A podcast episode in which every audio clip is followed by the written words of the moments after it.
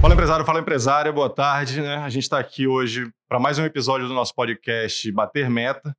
Bom, e a gente está aqui, eu, eu, me chamo Roger Maciel, né? sou head de uma das empresas do grupo CJ Performance, é, presidido pelo Marcos Freitas, que é o nosso parceiro aqui hoje para o bate-papo. Né? A gente vai falar bem é, a respeito de empreendedorismo, é, cultura empresarial, gestão de pessoas, enfim, um assunto bem pertinente aqui para a realidade das empresas brasileiras que precisam muito desse apoio. Bom, Marcos, seja bem-vindo, prazer estar aqui com você, né? E queria falar um pouquinho com você, bater esse papo sobre empreendedorismo hoje. É, e queria começar com a seguinte pergunta, meu caro. É, o que, que é um empreendedor na sua visão? Eita. Começou bem aqui, né? Cara, acho que o empreendedor. Eu vou falar primeiro de adjetivos do empreendedor. Acho que é um cara corajoso.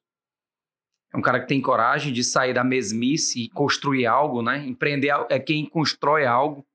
Então, primeira coisa é um cara corajoso que constrói algo. É um cara, ou uma cara, né? Um homem ou uma mulher com coragem que constrói algo, que gosta de desafios, que gosta de correr riscos, porque ter um negócio é correr risco. Tá? É, se fala muito aí hoje de que quem tem empresa é feliz e etc. Eu não acredito nisso. Eu acho que não necessariamente você tem que ter uma empresa para ser feliz. Tenho vários amigos que são colaboradores e são intraempreendedores, né? Empreendem na empresa dos outros, no CNPJ dos outros. Então, eu acho que é uma pessoa é, de coragem, que gosta de riscos, tá? E de construir algo, tá? Em cenários incertos, em cenários de incerteza que a única certeza que a gente tem dentro do empreendedorismo é que você vai ter muito problema para cuidar e você vai ter bastante incertezas no decorrer da sua jornada. Legal, sem dúvida, né? Correr risco faz parte do sucesso, inclusive, né? É, mas eu queria pegar o gancho num negócio que você falou do, do intraempreender, né? É, e, eu, e pegando um pouco da sua história, né? A gente já se conhece bastante tempo, então eu sei que você sempre teve essa pegada, né?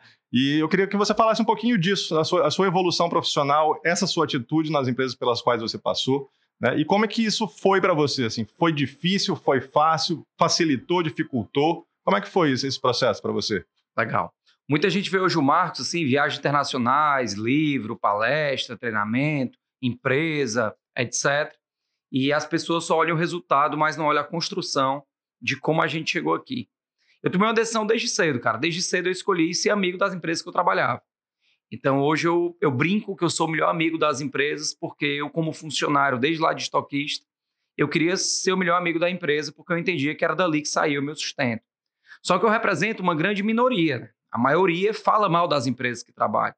E para mim isso não tem uma congruência, porque se eu falo mal de onde eu trabalho, por que, que eu trabalho nesse local? Se eu falo mal de onde eu trabalho, Tá? Eu estou falando de mal do lugar que sai o ganha-pão que os meus filhos comem. Então, na minha carreira, eu escolhi ser amigo da empresa, pegar na mão do sócio, pegar na mão dos donos da empresa. E nessa jornada você é chamado de babão, você é chamado de otário, você é chamado de várias coisas. Mas quando você olha, as pessoas que te chamam disso são pessoas que não têm aquilo que você quer ter.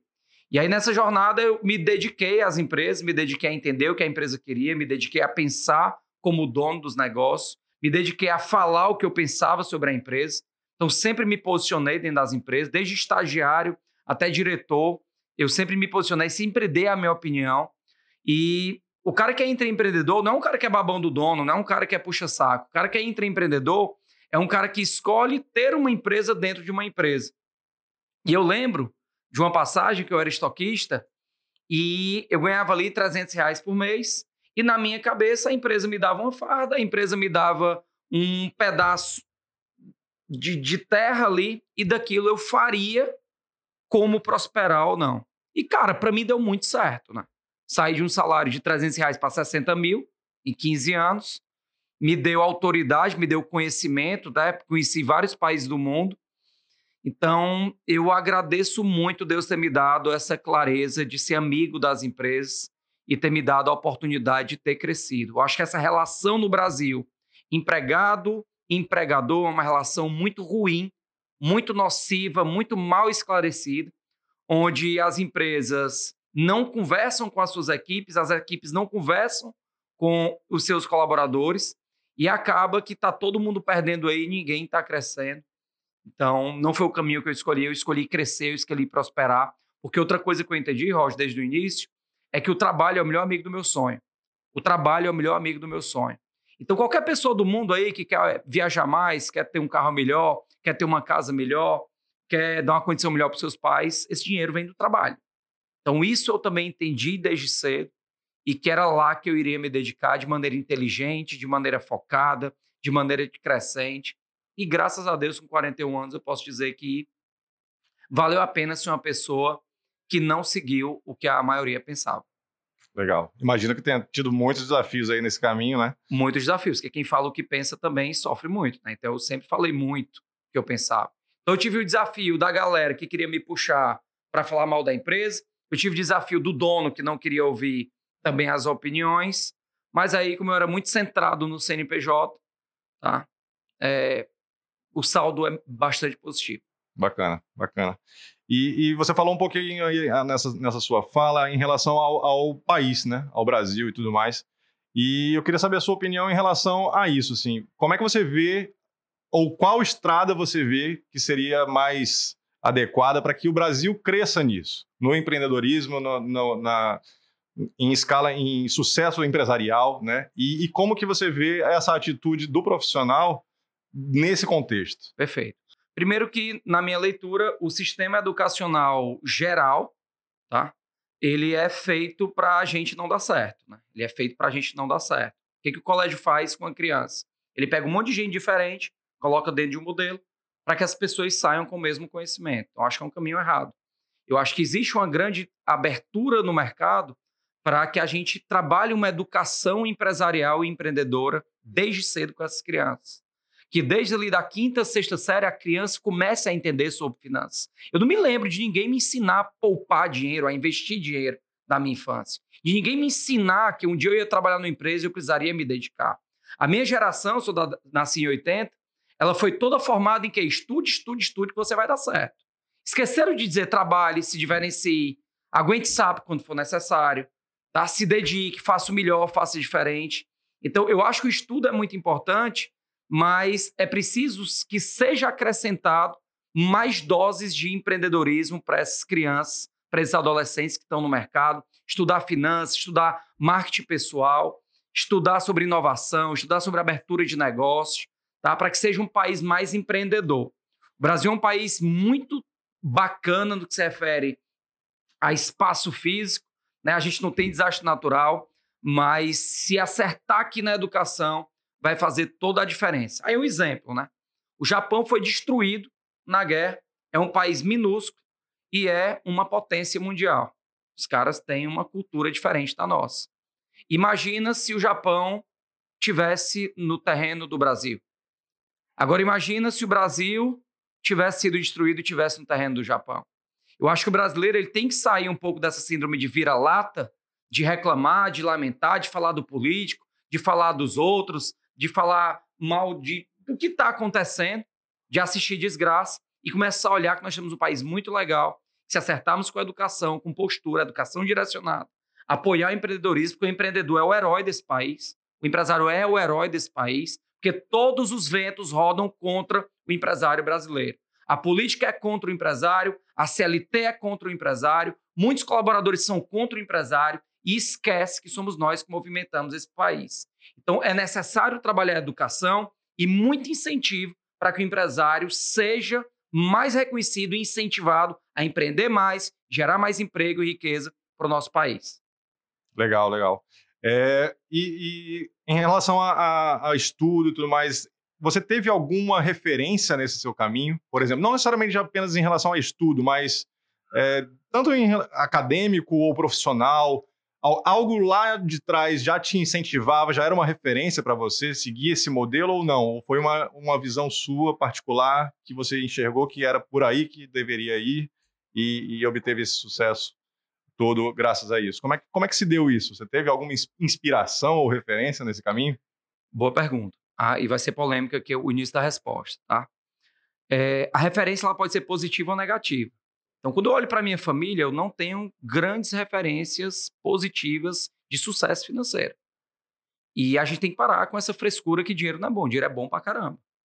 Dinheiro é bom pra caramba. Uma vez eu tava dando um treinamento e o cara disse assim: eu prefiro mil vezes estar tá chorando dentro de uma BMW do que estar tá chorando na parada de ônibus. Então achei ruim o que foi, o dinheiro é bom pra caramba. Só que eu venho de uma cultura do catolicismo muito forte, da humildade, etc. Que eu tenho visões diferentes sobre questão de humildade. É quase pecado, né? É quase pecado. Prosperar e crescer é quase pecado. Então eu tive uma referência negativa quando eu olhei e falei, cara, eu não quero ter a vida financeira da minha família. Eles são referências como seres humanos, como pais, como pessoas, como como família, como cidadãos, mas profissionalmente não. E eu acho que as minhas referências positivas que eu tive foi um, um familiar que eu tenho, que é um executivo, foram meus chefes. Eu acho que a gente pode aprender muito com o chefe.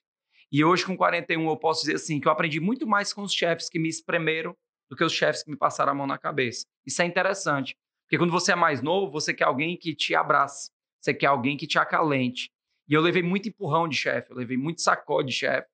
E teve uma cena que eu fui contratado para Oi, eu tinha 22 anos de idade, fui contratado para ser gerente. No meu primeiro dia de trabalho, que eu entrei às 8 horas da manhã, 8 e 1, meu telefone toca, eu atendo e era o diretor da empresa, perguntando quanto eu tinha vendido. E eu comecei a rir. E ele falou: tá rindo de quê, cara? Se o jogo começou, tu já tem que estar tá faturando. E aquilo ficou na minha cabeça, não me vitimizar de assumir. Só que a geração tá fraca também, né? Você dá um apertinho, a turma quebra. Então, acho que foram minhas referências foram referências financeiras negativas, foram é, referências algumas familiares positivas no trabalho e outras dos meus chefes que eu tive na vida, principalmente os que me espremeram. Muito obrigado aí, Tom. legal, legal. É, show. Marcos, é, e, e, você falou também a questão de, de, de qualificação, de, né, do, do, estudo, do, do, aprendizado, do processo de aprendizado né, ao longo de, dessa jornada que o, empre, que o empreendedor precisa também ter. Né? É, e aí me remete ao oposto. Né? Beleza, ter todo esse gabarito, esse conhecimento, a gente sabe que facilita né, e, ajuda muito a, a prosperar. Mas e o contrário? Qual é o perigo de ser um empresário ou um empreendedor amador? Cara, eu acho que quando você é um empresário amador, você está dirigindo um carro sem painel. E eu posso afirmar, depois de ajudar mais de 5 mil empresas, no Brasil todo e fora do Brasil, 90% das empresas são amadoras. O que é a empresa amadora? É aquela empresa que trabalha no escuro. Ela não sabe qual é o planejamento dela, ela não tem uma visão de futuro, ela não sabe a precificação do produto, ela não tem uma margem clara, ela não sabe contratar, ela não sabe estimular as pessoas, ele não tem um financeiro ali sólido, e aí é uma empresa que está no risco. Pode dar certo? Pode. Mas eu não conheço hoje, rodando aí Brasil afora, o mundo afora, empresas que são sólidas, empresas que crescem, que não sejam é, profissionais e que não tenham tesão da mudança e do crescimento. Porque o que acontece também, cara, é que o empresário com, e a empresária, com o decorrer dos anos, é tanta porrada que o tesão vai caindo. O tesão vai caindo. E o conhecimento liberta. O conhecimento ele é libertador para as empresas. É muito legal você ver uma empresa aplicando métodos profissionais e ela tendo novos resultados disso. E é por isso que a minoria das empresas tem grande sucesso. E ter sucesso empresarial não é só ter dinheiro, é ter dinheiro com qualidade de vida também. Porque tem empresário e empresária que vendeu a vida mesmo para o trabalho e não tem vida. Então, para mim, isso não caracteriza um empresário uma empresa de sucesso. E, e, até tem uma diferença aí, a gente poderia discutir um pouco sobre isso, do, do, esforço e do sacrifício, né? Me parece que às vezes é muito, é muito mais feito o sacrifício do que o esforço necessário. E ou, ou o esforço é enxergado como um sacrifício, né? E acaba não sendo, né? Uma coisa é diferente da outra. É, e, e em relação a esse esforço, né? É, eu queria saber de você assim, o que que o que que te projeta para frente? O que que faz com que você se esforce, né? Sem, sem pensar nos, nas dificuldades disso, obviamente pensando para é, em como derrubar essas dificuldades, mas qual é o grande aquela coisa que te queima dentro, que te move para frente para ter tomado esse caminho e ter obtido tanto sucesso quanto quanto obteve? Cara, eu sou uma pessoa orientada a resultado não sou uma pessoa orientada a meio, sou uma pessoa orientada a fim. Então, não fico analisando se eu estou me dedicando, se eu estou correndo, ou se eu estou me sacrificando, ou se eu estou. Onde é que está o foco? O foco é chegar naquele resultado, eu vou para lá. Definido o foco, eu vou analisar como eu quero ir para esse foco. Assim, eu vou vender minha alma para isso? Não, não vendo. Ontem eu estava conversando com um casal de empresários, eles estão há 20 anos no mercado, nunca tiraram férias. Para eles é normal. Deus me livre. Eu quero tirar duas férias por ano. Então, um combustível que eu tenho é ter foco. Um outro combustível que eu tenho, eu tenho conta mesmo, eu tenho família. Eu quero dar uma condição legal para minha família. Eu quero dar uma condição legal para minha, minha família. E o terceiro é que a vida passa muito rápido, né? Passa muito rápido. Então você pode optar por passar e ter uma vida normal, igual a todo mundo, na média ali, como o colégio te preparou. Você pode fazer a diferença. Então estou tentando fazer uma pequena diferença no mundo através de uma visão de mundo que não é a melhor, é só a minha visão de mundo. Então esses três fatores me auxiliam a ter gás, a continuar, querer crescer e ajudar. Bacana, bacana.